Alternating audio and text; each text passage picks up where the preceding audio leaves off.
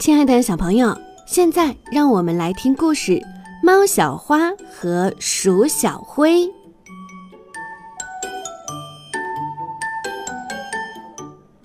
小时候，猫小花的妈妈经常对它说：“老鼠是我们猫的敌人，见到老鼠你要追要抓。”猫小花不认识老鼠，问：“嗯，谁是老鼠啊？”猫妈妈这样告诉他：“见到你要躲要逃的，就是老鼠。”猫小花牢牢记住了妈妈的话。小时候，鼠小灰的妈妈常常对他说：“猫是我们老鼠的敌人，见到猫你要躲要逃。”鼠小灰不认识猫，问：“那谁是猫啊？”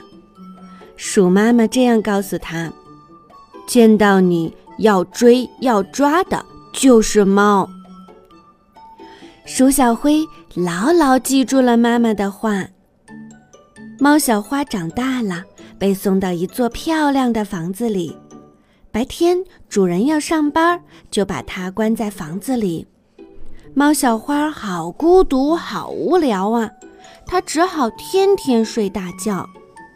客厅中央，一架开着盖儿的钢琴把鼠小灰吸引了。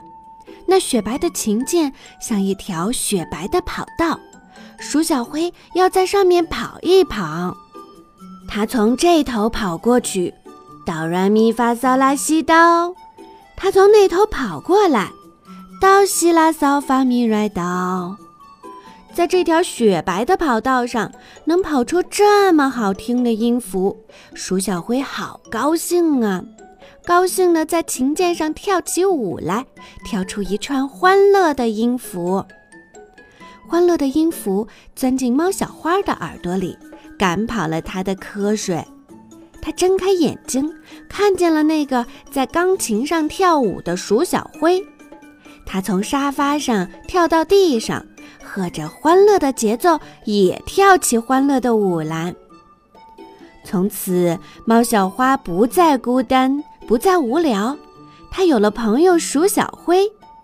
尽管猫小花不懂鼠小灰的语言，鼠小灰也不懂猫小花的语言，但他们有那架钢琴，钢琴能奏出音乐，音乐是谁都能懂的最最奇妙的语言。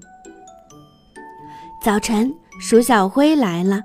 它在钢琴的低音部一纵一纵地跳跃着，向猫小花讲述着日出的景象。红彤彤的太阳从东方升起来，大地因为有了太阳而变得美丽可爱。它在钢琴的高音部欢快地跳两下，猫小花的耳朵里便听见了林间小鸟的啼叫。晚上，鼠小灰又来了。它伸展四肢，在琴键上漫步。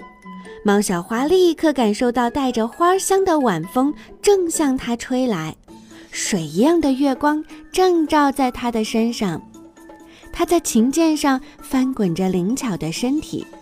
猫小花就像走在一条小河旁，河水叮咚响，河面上有星星在闪烁。鼠小灰天天来，天天在钢琴上给猫小花讲述外面的世界。可是猫小花一直不知道鼠小灰是老鼠，鼠小灰也不知道猫小花是猫，因为猫小花见了鼠小灰没有追，没有抓；鼠小灰见了猫小花也没有躲，没有逃。